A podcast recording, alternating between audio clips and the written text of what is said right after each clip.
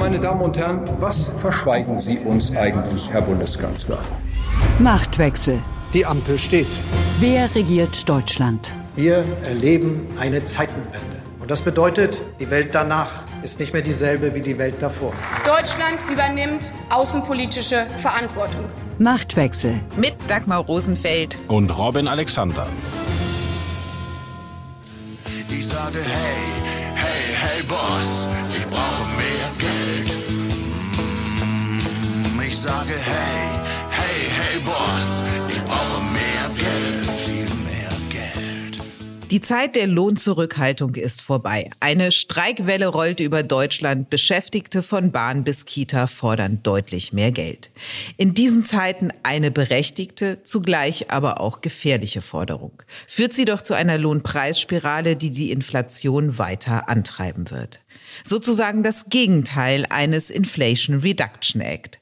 In einem Dauerforderungs-Reduction Act befindet sich Bundesfinanzminister Christian Lindner. Auf mittlerweile 70 Milliarden Euro zusätzlich belaufen sich die Forderungen seiner Kabinettskollegen für den Haushalt 2024. Und in diesen Forderungen bricht auf, was der Krieg in der Ukraine und die Energiekrise überdeckt haben. Die gegensätzlichen sozial- und wirtschaftspolitischen Vorstellungen der Ampelparteien, die auch der gemeinsam gewählte Name Fortschrittskoalition nicht kaschieren kann. Zusammenkommen ist ein Beginn, Zusammenbleiben ist ein Fortschritt, Zusammenarbeiten ist ein Erfolg. Das hat Henry Ford gesagt. Wie erfolgreich in diesem Sinne die Ampel ist, darum geht es in dieser Folge von Machtwechsel. Außerdem sprechen Robin und ich auch über die transatlantische Zusammenarbeit. Nach der Regierungserklärung von Olaf Scholz zur Zeitenwende und kurz vor seiner Reise nach Washington fragen wir uns, wie geht es mit der Unterstützung der Ukraine weiter? Und dann ja, dann sprechen wir noch über Toilettenbau in Nigeria und was das mit feministischer Außenpolitik zu tun hat und um emanzipatorisches Verhandlungsgeschick in Berlin geht es auch. Denn dort hat sich Franziska Giffey von den Grünen befreit, auch wenn manche in diesem Befreiungsakt eine Unterwerfung gegenüber der CDU sehen. Wir sind gefordert, Haushaltspolitik wieder aus den Augen der Kinder zu betreiben die auch einen handlungsfähigen Staat erwarten dürfen. Was wir tun müssen, ist Kinderzukunftssicherung dadurch, dass wir nicht dauerhaft den Staat in seinen Finanzierungsmöglichkeiten überfordern. Wir müssen lernen, dass der Wohlstand erst erwirtschaftet werden muss, bevor er danach von uns mit edlen Motiven verteilt werden kann.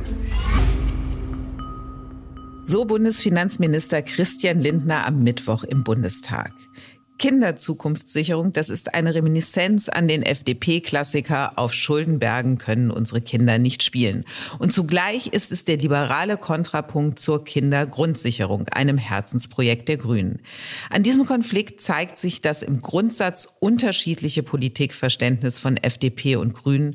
Und der Konflikt ist so grundsätzlich, dass Robert Habeck einen Brief an Lindner geschrieben hat, in dem er im Namen aller grünen Minister von Lindner fordert, keine weiteren Vorfestlegungen zu treffen, die einseitige Ausgaben priorisieren.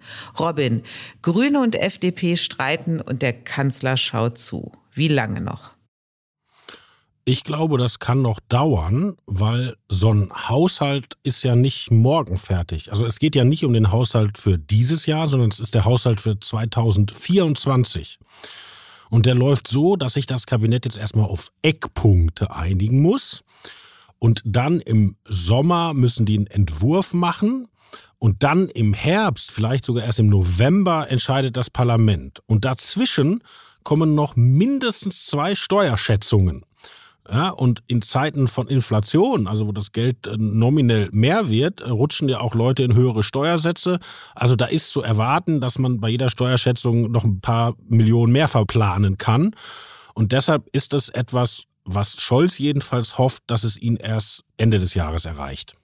Aber Robin, selbst die Steuermehreinnahmen sind ja längst schon verplant und ausgegeben. Bürgergeld, Wohngeldnovelle, da steckt das Ganze drin. Und die grundsätzliche Frage, wird man soziale Wohltaten verüben oder geht es darum, auch vor allem Unternehmen und Gewerbetreibende zu entlasten? Die muss ja geklärt werden. Ja, ich glaube, große Entlastungen sind nicht zu erwarten. Ja, also schon, dass Christian Lindner durchgekriegt hat, dass die Inflation nicht automatisch sich über die kalte Progression in höhere Steuern für alle niederschlägt letztes Jahr, das war schon das Ende der Fahnenstange, was da erreichbar war. Also, dass die Ampel zu Steuersenkungen findet, das glaube ich keine Stunde. Wenn man sich aber anguckt, gerade was die Unternehmensbesteuerung hierzulande angeht, wir haben gerade in der Welt am Sonntag berichtet, dass in keiner anderen europäischen großen Volkswirtschaft Unternehmen so stark belastet werden wie hier in Deutschland. Also um mal eine Zahl zu nennen, im vergangenen Jahr lag die effektive Steuerbelastung für Gewerbe und Wirtschaft bei satten 28,8 Prozent. Der EU-Durchschnitt liegt bei 18,8 Prozent. Also wenn nicht jetzt, wann denn dann wird es Zeit für eine echte Unternehmenssteuerreform, wenn du dir auch anguckst, welche Herausforderungen vor der Wirtschaft liegen. Ich sage nur Transformation. Ja, ich glaube, die FDP sucht gerade kämpferische Politikerinnen und äh, falls du keinen Bock mehr hast hier bei der Welt und Welt am Sonntag, mit der FDP. Dich nehmen sie. Und äh, Dagmar, mit der ich FDP und dich, mir, Robin, das ist keine gute Geschichte. ich würde dich auch wählen. Wir, lass uns lieber hier bei diesem Podcast gemeinsame Sache machen. Also du sagst, die Unternehmensbesteuerung liegt bei 28 Prozent. Wenn wir bedenken, wie viel Steuern auf Facharbeitergehälter gezahlt werden, die ja teilweise schon im Spitzensteuersatz sind, dann könnte man ja aus der Perspektive des hart arbeitenden Familienvaters auch sagen, da würden einem noch woanders Entlastungen einfallen. Aber es hilft ja alles nichts. Die werden keine Steuersenkung machen. Da kann sich Herr Lindner auf den Kopf stellen. Und ich glaube, das weiß er auch. Deshalb hört man davon ja auch gar nichts mehr. Was den Umgang miteinander angeht, also ich habe vorhin den Brief von Robert Habeck erwähnt, auf den Lindner ja dann auch schriftlich geantwortet hat. Das liegt zwar schon ein paar Tage zurück, zeigt aber doch einen Umgangsstil, der wenig Hoffnung für die Haushaltsverhandlungen macht. Vorsicht, also das mit den öffentlichen Briefen, das war eine seltsame Nummer, aber ich glaube, die sich sehr aus den Binnen Lagen der Parteien erklärt. Also Robert Habeck hat in den letzten Monaten wahnsinnig viel gearbeitet an dem ganzen Thema Gaspreisbremse, Gasumlage, LNGs und so weiter. Und es gibt im grünen Milieu so ein bisschen den Verdacht, der ist zu staatstragend geworden, der kümmert sich zu wenig um uns. So. Und jetzt hat er mal einen Brief geschrieben, sozusagen im Namen der grünen Mannschaft. Du böser Christian, unsere Projekte dürfen aber nicht vergessen werden. Und diesen Brief kann er jetzt immer vorzeigen, wenn ihm ein Grüner sagt, du denkst an alles, aber nicht an uns Grüne. Und Christian Lindner hat es ja sauber Wolle genommen und geschrieben, die Schuldenbremse steht im Grundgesetz und unser Koalitionsvertrag ist dann doch etwas niedriger anzusetzen, wo ihm jeder vernünftige Mensch zustimmen muss. Also hat doch jeder seinen Punkt gemacht. Auf den Koalitionsvertrag berufen sich ja jetzt auch alle, wenn es um Mehrausgaben geht. Und da sieht man, was man versäumt hat bei diesem Koalitionsvertrag, ist eine Priorisierung zu setzen. Also welche Projekte zuerst und wie wird sich das auflösen? Naja, vor allen Dingen war der Koalitionsvertrag ja vor der Zeitenwende.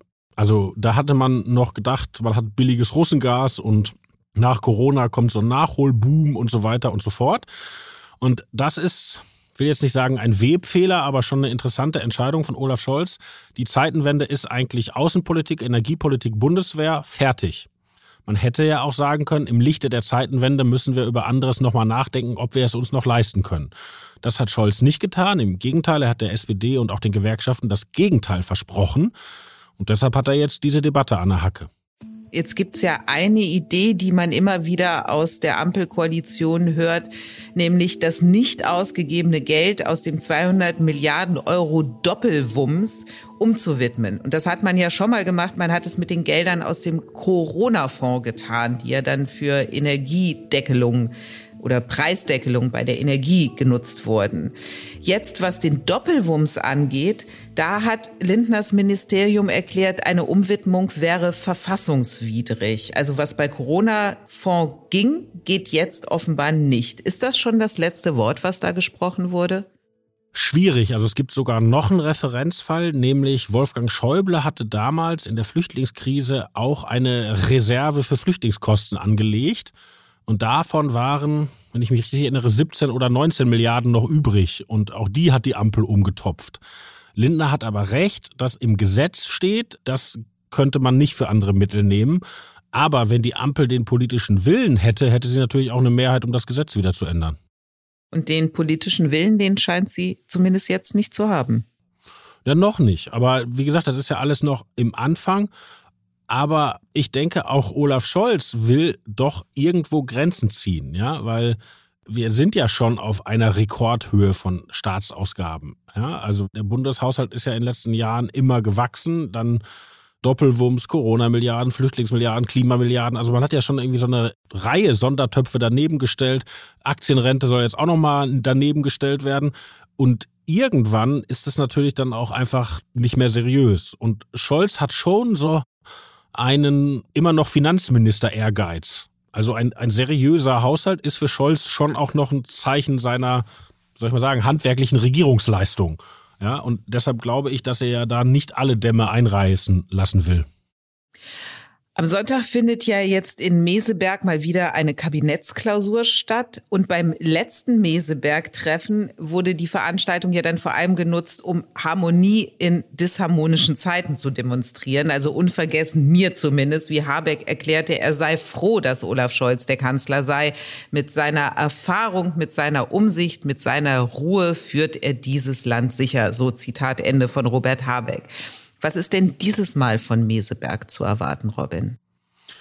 Ich glaube, dieses Habeck-Lob für Olaf Scholz sollte ja Fliehkräften vorbeugen, weil wir damals ja noch in der Situation waren, dass Robert Habeck diese spektakulär gute Presse hatte und Olaf Scholz nicht. Und ich glaube, er wollte da vermeiden, dass das zu inneren Spannungen führt. Deshalb tippe ich, dass diesmal Frau Baerbock gelobt wird, weil die Spannungen zwischen Frau Baerbock und dem Kanzler sind ja mittlerweile breit dokumentiert. Und wenn man heute zum Beispiel eine Bundestagsdebatte verfolgt hat, da hat schon der Scholz die Baerbock gelobt und Herr Mützenich hat die gelobt. Und da hat man jetzt erkannt, da muss man jetzt gegensteuern. Also das ist so ein bisschen, wenn man ein ganz deutliches Lob hört, ist immer was im Argen. Ich erinnere an das uneingeschränkte Vertrauen, was Merkel gerne mal aussprach. Also Robin, jenseits schöner Worte, voll des Lobes für diejenigen, die man eigentlich gar nicht loben möchte. Was wird denn inhaltlich konkret in Meseberg besprochen und vielleicht sogar entschieden? Interessant ist, dass die sich eine CDU-Politikerin dazu eingeladen haben, also zu dieser Ampeltreffen in Meseberg, nämlich die EU-Kommissionsvorsitzende Ursula von der Leyen. Mit der will das Kabinett diskutieren und ich glaube, da drängen sich zwei Themen auf. Das eine ist das Abstimmungsverhalten in Brüssel. Das klingt jetzt sehr technisch, ist aber total wichtig, weil in Brüssel gibt es den Fachbegriff des German Vote. Und das German Vote ist eine Enthaltung, weil sich die Regierung nicht einigen kann, was sie zu bestimmten europäischen Projekten denkt. Und das ist in Brüssel wirklich, das nervt die alle, weil damit Deutschland natürlich sich jedes Einflusses beraubt und auch keine Prozesse strukturieren kann. Das gab es schon in der großen Koalition und die Ampel hatte sich in die Hand versprochen, dieses German Vote abzuschaffen, aber ist jetzt wieder voll in dem Modus. Also vor allen Dingen die Grünen und die Liberalen haben von Verbrennerverbot bis kleinste Detailfragen unterschiedliche Ansichten und der deutsche EU-Botschafter muss sich in allen wichtigen Runden ständig enthalten. Und ich glaube, Frau von der Leyen wird denen sagen, das macht keinen guten Eindruck, da müsst ihr von runter. Und werden Sie auf Frau von der Leyen hören? Bin ich gespannt. Also auch Olaf Scholz stellt sich das so eigentlich nicht vor. Und ich meine, es gibt ja niemand, der sagt, es ist eine gute Idee, wenn du dich in Europa ständig enthältst als größtes Land. So, also das Problem ist ja erkannt. Nur die Fliehkräfte zwischen Grün und Gelb sind halt da noch sehr hoch. Wenn der Kanzler seine Richtlinienkompetenz geltend macht, wenn es um Hafenanteile in Hamburg geht, die an chinesische Firmen verkauft werden, warum macht er sie in solch entscheidenden Fragen dann nicht auch geltend? Naja, Richtlinienkompetenz ist ja immer so das allerletzte, was du ziehen kannst und du solltest es auch nicht zu oft ziehen. Und das sind ja, wie gesagt, das sind ja immer technische Fragen. Ne? Die Debatte geht ja immer weiter. Also nehmen wir an, da ist so ein EU-Rat, den gibt's ja von den Verkehrsministern, von den Finanzministern, von, also in jedem Ressort. Und die werden vorgeplant von den Botschaftern. Ja? Und wenn sich der deutsche Botschafter enthalten muss, kann ja der Minister später immer noch was anderes tun. Es ist halt nur für einen vernünftigen Prozess echt kontraproduktiv. Das Thema Haushalt 2024 wird ja in Meseberg auch nicht verschwinden. Wenn wir uns jetzt die einzelnen Projekte angucken, also die 10 Milliarden Euro, die Lindner für die Aktienrente haben will, die bis zu 10 Milliarden Euro, die Boris Pistorius zusätzlich für Verteidigung haben will und die Kindergrundsicherung, die sowohl Grüne als SPD großartig finden. Wie geht's denn da weiter? Naja, interessant ist ja, drei Parteien, drei Wünsche, alle kosten 10 Milliarden, also jeweils 10 Milliarden. Also da könnte man ja einen schlanken Deal machen und sagen, jeder kriegt seine 10 Milliarden extra Wurst. Das will Scholz aber noch nicht, weil er halt den Haushalt nicht sprengen will. Und wenn man sich jetzt im Detail anguckt, die Aktienrente ist ja eigentlich schon fast durch. Und interessanterweise hat man ja ein Manöver erlebt, was die SPD von Angela Merkel gelernt hat, nämlich wenn du ein Projekt nicht verhindern kannst, dann verkaufe es als dein Projekt. Und das führte ja dazu, dass der Erzsozialdemokrat Hubertus Heil plötzlich ganz stolz die Aktienrente vorstellte. Und wenn man nicht Hörer von Machtwechsel ist und Leser der Welt und überhaupt gut aufpasst, dann hätte man den Eindruck erwecken können, ah, eine tolle sozialdemokratische Idee, die der da durchzieht. Ja? Also die, da hat die SPD echt von Frau Merkel gelernt, hat natürlich aber auch die Nachwirkung, dass man es jetzt nicht mehr platt machen kann. So, also da glaube ich, das Ding kommt. Und wie gesagt, es soll ja auch neben dem Etat finanziert werden. Also tut auch nicht so weh. Bei den Bundeswehrmilliarden ist ja interessant, man hat einen SPD-Minister, der die Zahlen nennt und sofort SPD-Bedenkenträger, die sagen, oh, oh, oh, oh. Ne? Und zwar die Parteivorsitzende Saskia Esken und den Fraktionsvorsitzenden Rolf Mützenich, also nicht irgendwer. Aber dass die Bundeswehr mehr Geld braucht, äh, das hat sich ja nun wirklich in jede Ecke rumgesprochen. Deshalb weiß ich nicht, ob am Ende die 10 vorne stehen wird. Vielleicht ist es auch nur die 8, vielleicht auch nur die 5. Aber dass da nochmal draufgesattelt wird, das glaube ich schon. So, und jetzt die Kindergrundsicherung. Da sagt Lindner ja, er sei ja gar nicht dagegen, aber es gäbe ja noch nicht mal ein Konzept dafür. Und solange es überhaupt kein Konzept gibt, kann er auch über nichts entscheiden. Total interessanter Fall, auch klassisch, weil Kindergrundsicherung ist natürlich ein super Wort. Jeder ist für Kinder, jeder ist für Sicherheit, das ist politisch super vermarktbar.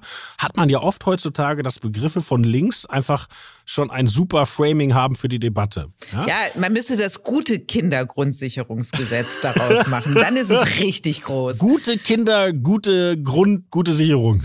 Böse Kinder kriegen nichts. Nein, Quatsch. Nein, alle Kinder gesichert. Nein. So. Und jetzt ist ja interessant, auch das mit dem Framing fällt den Bürgerlichen immer erst später ein, weil du hast ja schon am Anfang des Podcasts, jetzt habe ich schon vergessen, wie hieß das, was Lindner sich jetzt ausgedacht hat? Kinderzukunftssicherung. Darum Kinderzukunftssicherung, genau. Also die Kinderzukunftssicherung soll jetzt argumentativ die Kindergrundsicherung in Schach halten, weil Herr Lindner gemerkt hat, dass die Parole, die FDP ist gegen Kinder schädlich sein könnte. okay, so, und jetzt in der Substanz. Diese Pläne haben zwei Komponenten. Die eine ist, dass das Geld, das Familien bekommen mit Kindern, wobei interessanterweise wir ja eine Familienministerin haben, die sich irgendwie scheut, den Begriff Familien auszusprechen. Also das ist sehr interessant, aber vielleicht mal andermal. Also die, sozusagen das Materielle soll erhöht werden.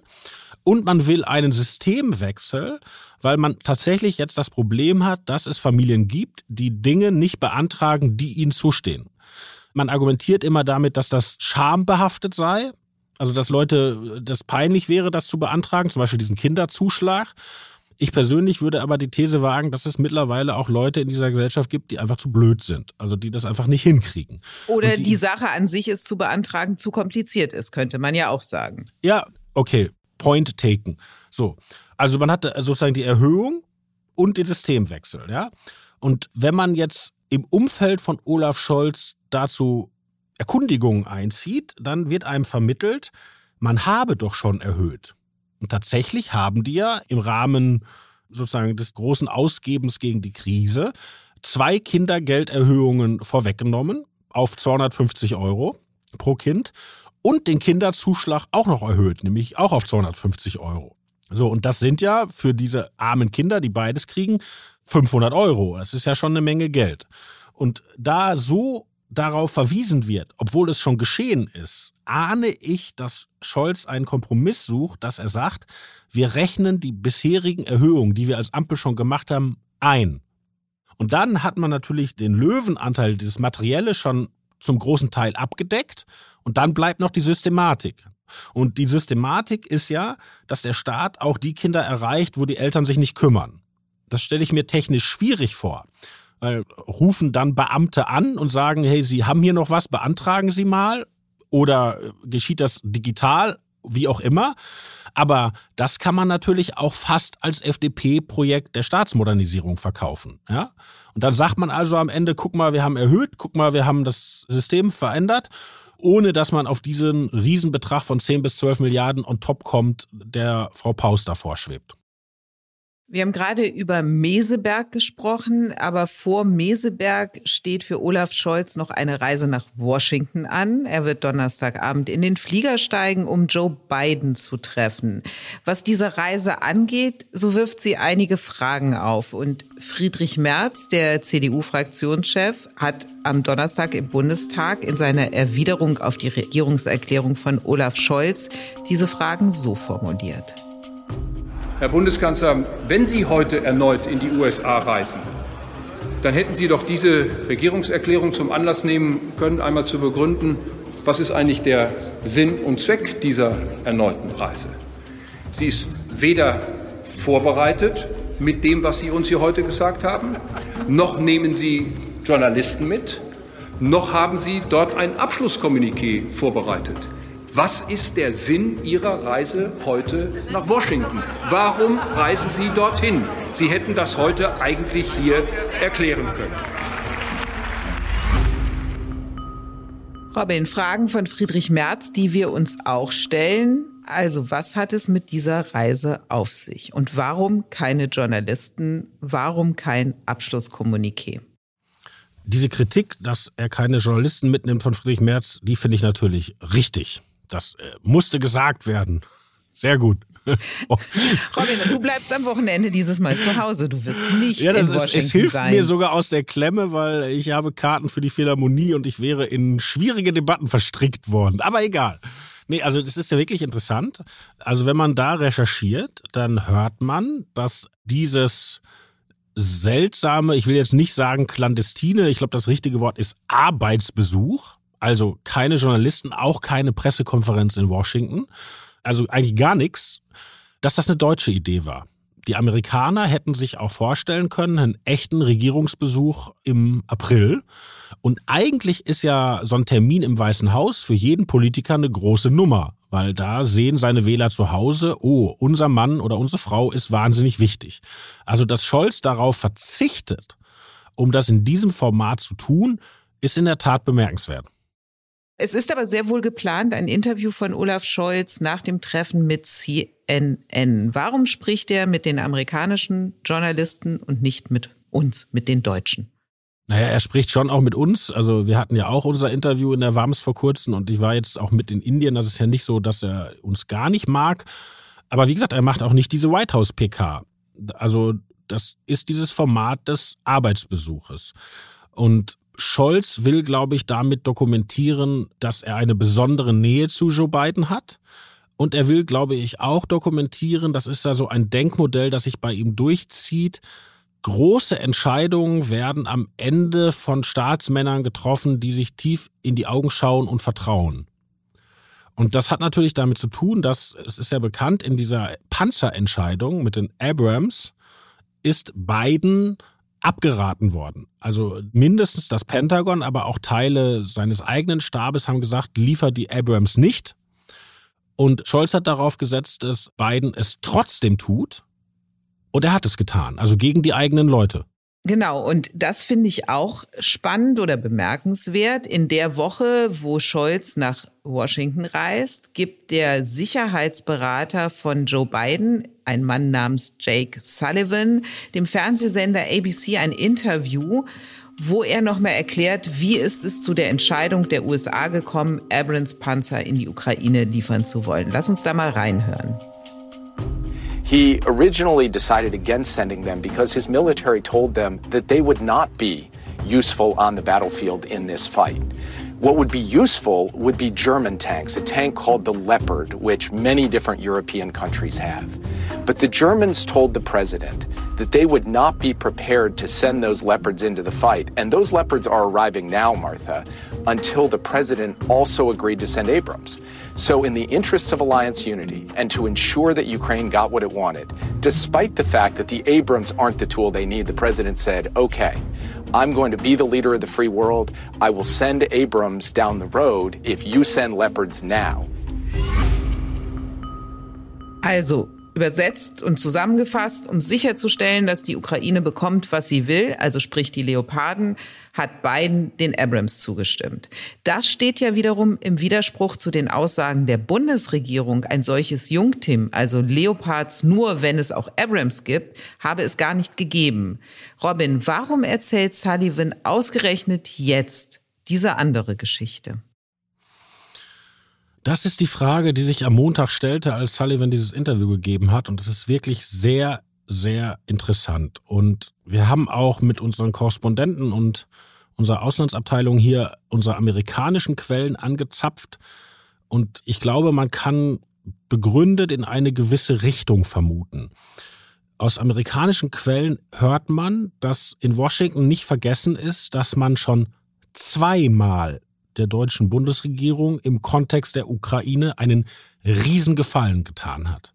Das eine Mal sind die Panzer, also man schickt Abrams gegen den Rat des eigenen Militärs und macht sich auch damit innenpolitisch angreifbar, weil im bald beginnenden Präsidentschaftsvorwahlkampf wird Biden auf jeden Fall von den Republikanern unter Druck geraten, er sei zu freundlich zu den Europäern und vielleicht sogar in der eigenen Partei. Also Biden zahlt einen Preis, um Scholz einen Gefallen zu tun.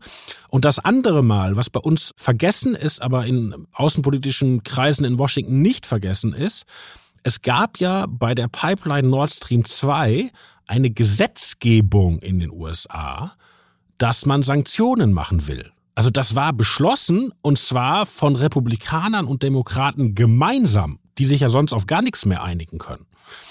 Und Biden hat damals bekniet von Merkel mit präsidentieller Vollmacht entschieden, dass die Nord Stream AG und ihr deutscher Geschäftsführer nicht von den Sanktionen betroffen sind, was ihm in Washington auch richtig gekostet hat. Und ich glaube, Sullivan wollte noch einmal dokumentieren, liebe Deutsche, wir haben euch zweimal hart auf unsere Kosten aus der Bredouille geholt. Und das kann entweder heißen, ein drittes Mal wird es nicht geben. Oder es kann heißen, wenn wir mal was von euch wollen, dann bitte vergesst das nicht. Friedrich Merz hat, wie ich ja eben gesagt habe, am Donnerstag im Bundestag Fragen aufgeworfen und Bezug auf die Regierungserklärung von Olaf Scholz genommen. Und ich finde ein Wort zur Regierungserklärung von Scholz, Robin, das solltest du noch machen, weil du hast mir vorhin, bevor wir mit der Aufnahme begonnen haben, gesagt, du hättest den Kanzler als beinahe emotional empfunden. Und Olaf Scholz und emotional, das geht eigentlich gar nicht zusammen. Was hat dich an dieser Sag mal, Regierungserklärung das hast du gesagt? Das habe nicht ich gesagt. Du hast das gesagt. Nein, du hast gesagt, seine Regierungserklärung sei emotional gewesen und ich habe gesagt, ich fand seine Reaktion auf März und die Angriffe, wenn man da in Scholz Gesicht geguckt hat, da hat man sowas wie Regung gesehen. Aber was hat dich an dieser Regierungserklärung beeindruckt ist vielleicht ein großes Wort, aber was hat sie für dich ausgemacht?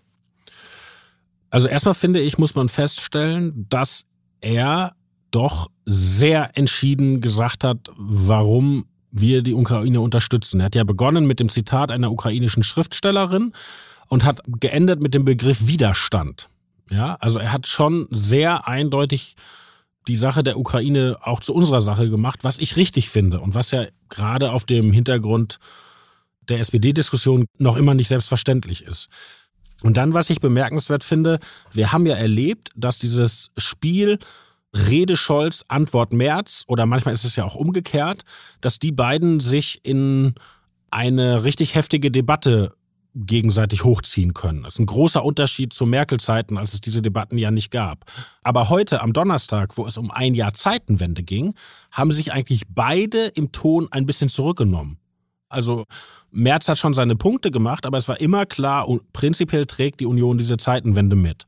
Und Scholz hat an zwei Stellen einen Outreach gemacht und sozusagen die Opposition der Mitte mitgenommen. Und das finde ich bemerkenswert, dass die beide einerseits in der Debatte hochfahren können, aber wenn es dann an die Staatsräson geht, es auch wieder zurücknehmen können. Und das ist eigentlich keine schlechte Nachricht für unseren Parlamentarismus. Die Erkenntnis der Woche. Am deutschen Genderwesen mag die Welt genesen. So lässt sich zugegeben etwas überspitzt Annalena Baerbocks Idee einer feministischen Außenpolitik zusammenfassen. So richtig es ist, für die Gleichberechtigung von Frauen überall auf der Welt einzustehen, so irrig ist die Vorstellung, Deutschland könne ernsthaft Einfluss auf Gesellschaften in Afrika, Indien oder dem Nahen Osten nehmen. Und so wird ein großer Gedanke ziemlich klein, wenn es dann ums Konkrete geht. Das zeigt auch das Beispiel, das Annalena Baerbock am Mittwoch gewählt hat, als sie ihr Konzept einer feministischen Außenpolitik vorgestellt hat. Wir hören Annalena Baerbock. Wenn wir ein Dorf unterstützen, was wieder aufgebaut wird, in Nigeria, dass es einen Unterschied macht, ob man sich vorher fragt, wer wohnt eigentlich in diesem Dorf, wenn man zum Beispiel die Sanitäranlagen plant. Wenn man nach dem Geruch geht, könnte sie man am Rande des Dorfes planen. Wenn man sich aber fragt, was bedeutet es für ein zehnjähriges Kind, nachts diese Sanitäranlagen zu erreichen oder für eine Frau, dann trifft man die Entscheidung vielleicht nicht für die Lage am Rande des Dorfes.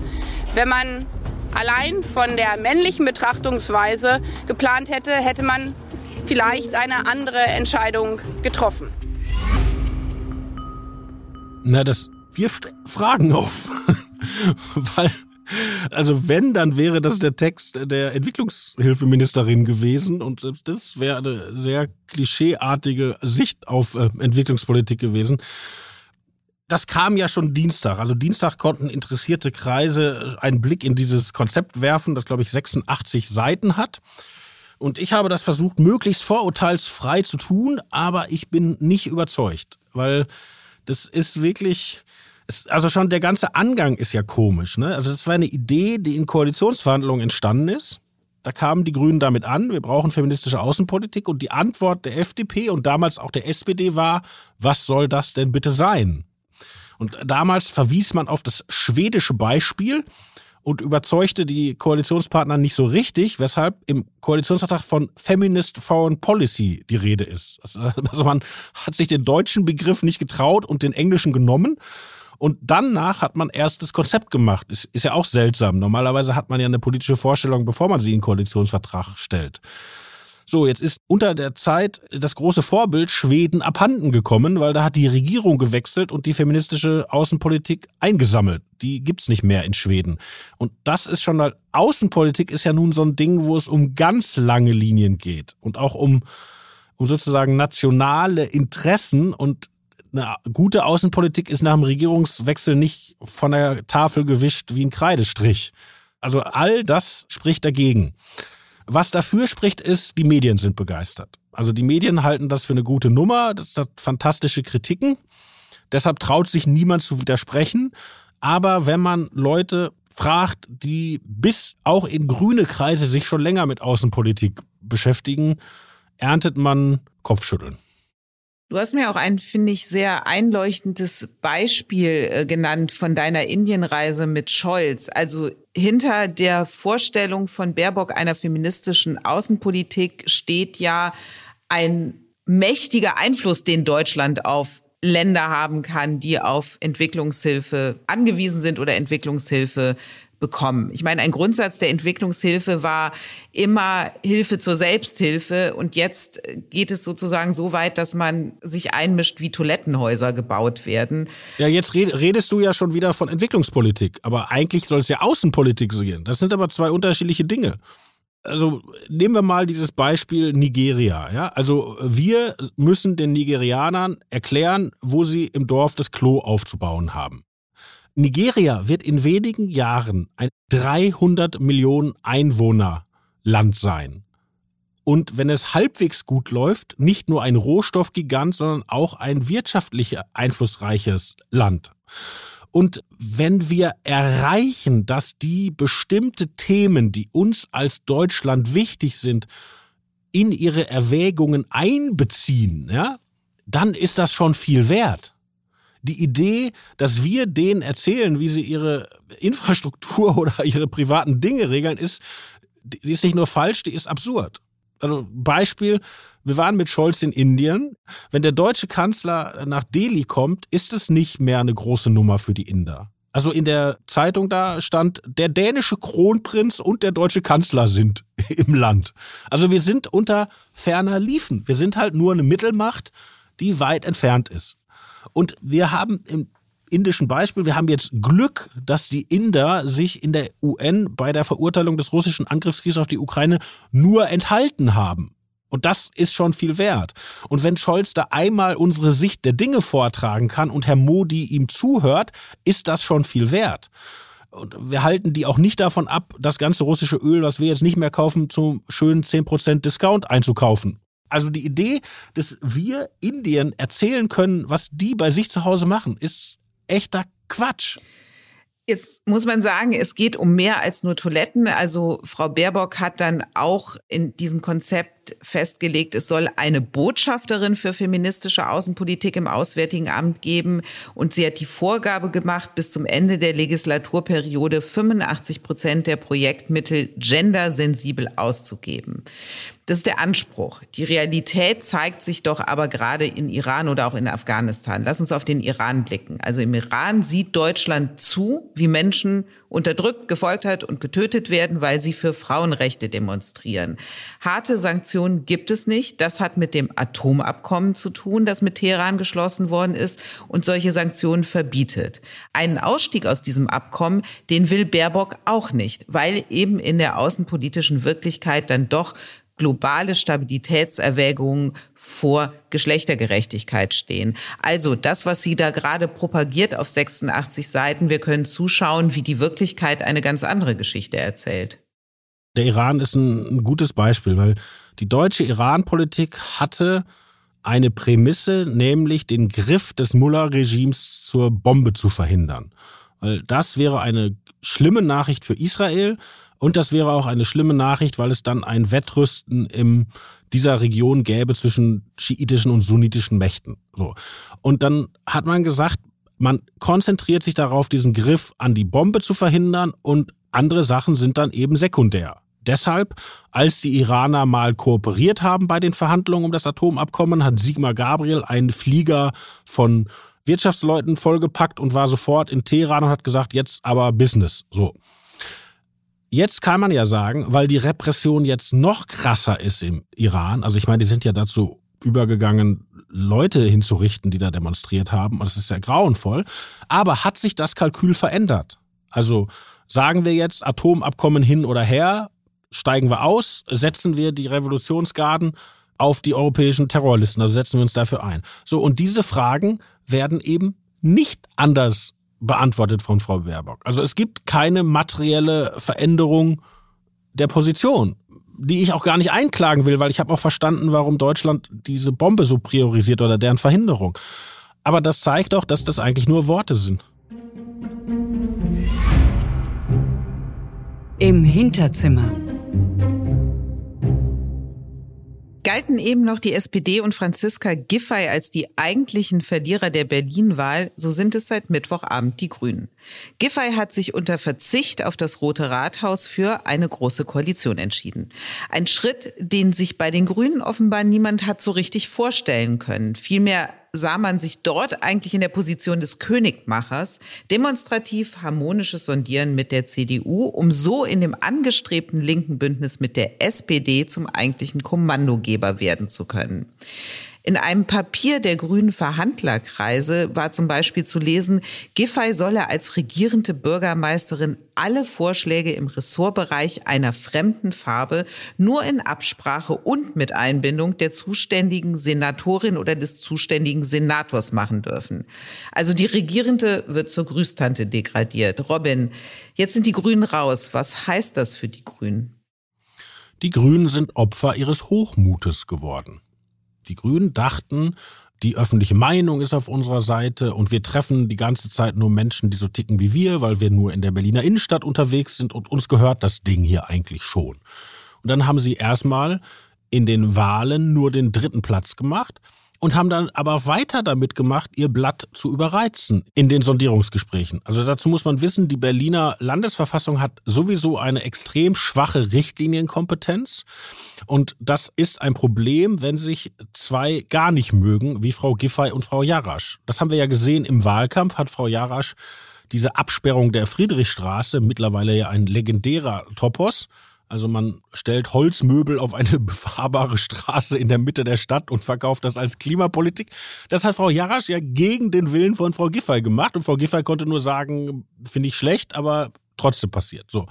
Und diese schwache Richtlinienkompetenz wollten die jetzt noch mehr beschneiden. Also du hast ja gerade diese eine Stelle schon vorgelesen, die geht noch weiter und dann steht, Sogar wenn die regierende Bürgermeisterin Termine macht, muss sie diese inhaltlich vorbereiten mit den Ressorts. Also wenn, wenn Frau Giffey die Friedrichstraße besucht, muss sie sich von einer Abteilungsleiterin im Verkehrsressort einer Grünen vorschreiben lassen, was sie da sagen. Also völlig absurd, ja.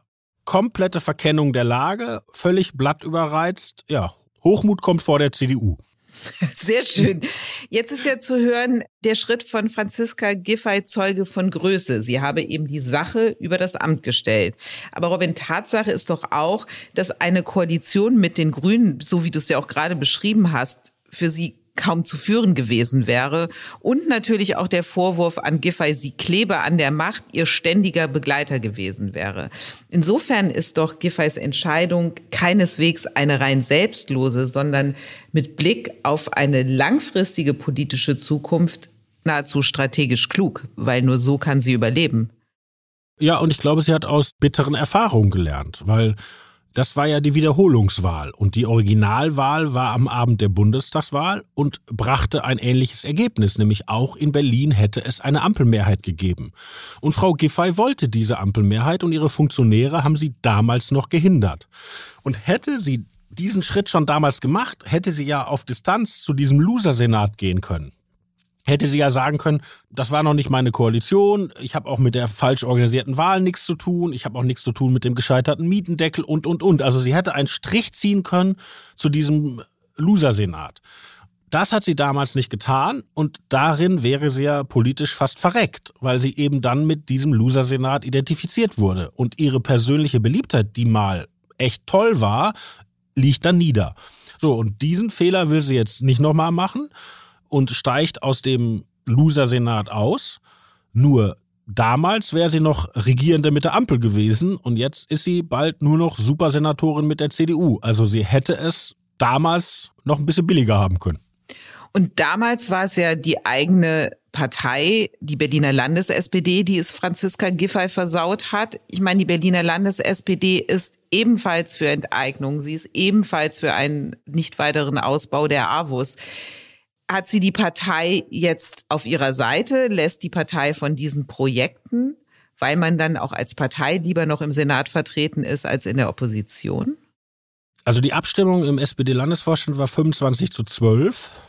Das ist jetzt schon deutlich, aber ist natürlich auch nicht entschieden. Und die Jusos in Berlin versuchen jetzt so ein Revival der alten No-GroKo-Kampagne von Kevin Kühnert, mit der er ja mal Olaf Scholz gequält hat. Kevin Kühnert ist da sowieso ein interessanter Mensch, weil der ist ja auch in Berlin und als SPD-Generalsekretär hat er nun gerade nicht seine stärkste Zeit. Und die in der SPD, die mit Frau Giffey fremdeln, könnten sich einen regierenden Bürgermeister oder wenigstens einen Spitzenkandidat Kevin Kühnert vorstellen. Ob sich das alle anderen in Berlin so vorstellen können, lasse ich jetzt mal dahingestellt. Aber das ist ein interessanter Konflikt. Was aber, glaube ich, in dem Spezialfall nicht zu unterschätzen ist es auch das Persönliche. Ich habe letzten Tage Gelegenheit gehabt, mit ein paar Leuten aus diesen Sondierungsverhandlungen zu telefonieren oder auch persönlich zu sprechen und die haben mir gesagt, sowohl die SPD als auch die Grünen können jeweils besser mit der CDU und sogar mit der Linkspartei reden als miteinander. Also die, die rot-rot-grünen Sondierungen müssen wohl gewesen sein, eisig zwischen Rot und Grün und die Linkspartei versucht, so paartherapeutenmäßig zu vermitteln und Wege aufzuzeigen. So, also da haben sich, glaube ich, nicht nur zwei Frauen, Jarasch und Giffey, verkracht, sondern richtig zwei Führungsmannschaften. Und das liegt natürlich daran, dass beide eigentlich die Fantasie haben, äh, sie prägen die Stadt. Also die SPD hatte immer gesagt, wir sind die Berlin-Partei, also die CDU ist nur in den Außengebieten und die Grünen sind nur in den alternativen Vierteln und wir sind überall. Und die Grünen haben halt den schon beschriebenen Größenwahn, weil in meiner Nachbarschaft nur meine Freunde wohnen, sind alle Menschen so. so und das ist, glaube ich, da ziemlich heftig auch persönlich eingerissen. Und jetzt ist sozusagen der große Harmoniebringer Kai Wegner. Ich würde den Mann nicht unterschätzen. Sowohl die Grünen als auch die SPD sagen, mit dem kann man reden, der ist absprachefähig. Und wenn man sich mal anguckt, was die CDU der SPD jetzt alles schon in diesem Sondierungspapier gegeben hat, ja, da ist ja unter bestimmten Umständen sogar von Vergesellschaftung die Rede, die man prüfen will. Das hat die CDU jetzt, jetzt schon äh, unterschrieben. Ja? Berlin macht was mit den Parteien, oder? Man ja, kann es nicht anders sagen. Ist das die Berliner Luft? Da steht drin Landesmindestlohn, Landesantidiskriminierungsgesetz und, und, und. Ja, Das ist ja auch, also dieses rot-grün-rote Milieu hat ja auch eine Menge Vorfeldorganisationen geschaffen, die sich immer Zivilgesellschaften nennen, aber eigentlich Senatskohle kriegen, die jetzt übrigens auch die Empörung auf Twitter prägen. So, und ich glaube, dass Wegner klug genug ist, dem roten Teil dieser auf Senatskohle angewiesenen Vorfeldorganisationen zu signalisieren, die Kohle läuft weiter für eure Projekte, keine Sorge. Womit wir wieder beim Anfang wären, hey Boss, ich will mehr Geld. Hey Robin, ich freue mich schon auf die nächste Folge Machtwechsel mit dir. Die gibt es wie immer zu hören überall, wo es Podcasts gibt und natürlich auf welt.de. Und Wandel in Berlin hin oder her, bei uns gibt es am Ende die eine feste Konstante, nämlich das letzte Wort, lieber Robin. Das gehört dir. Auf Wiederhören.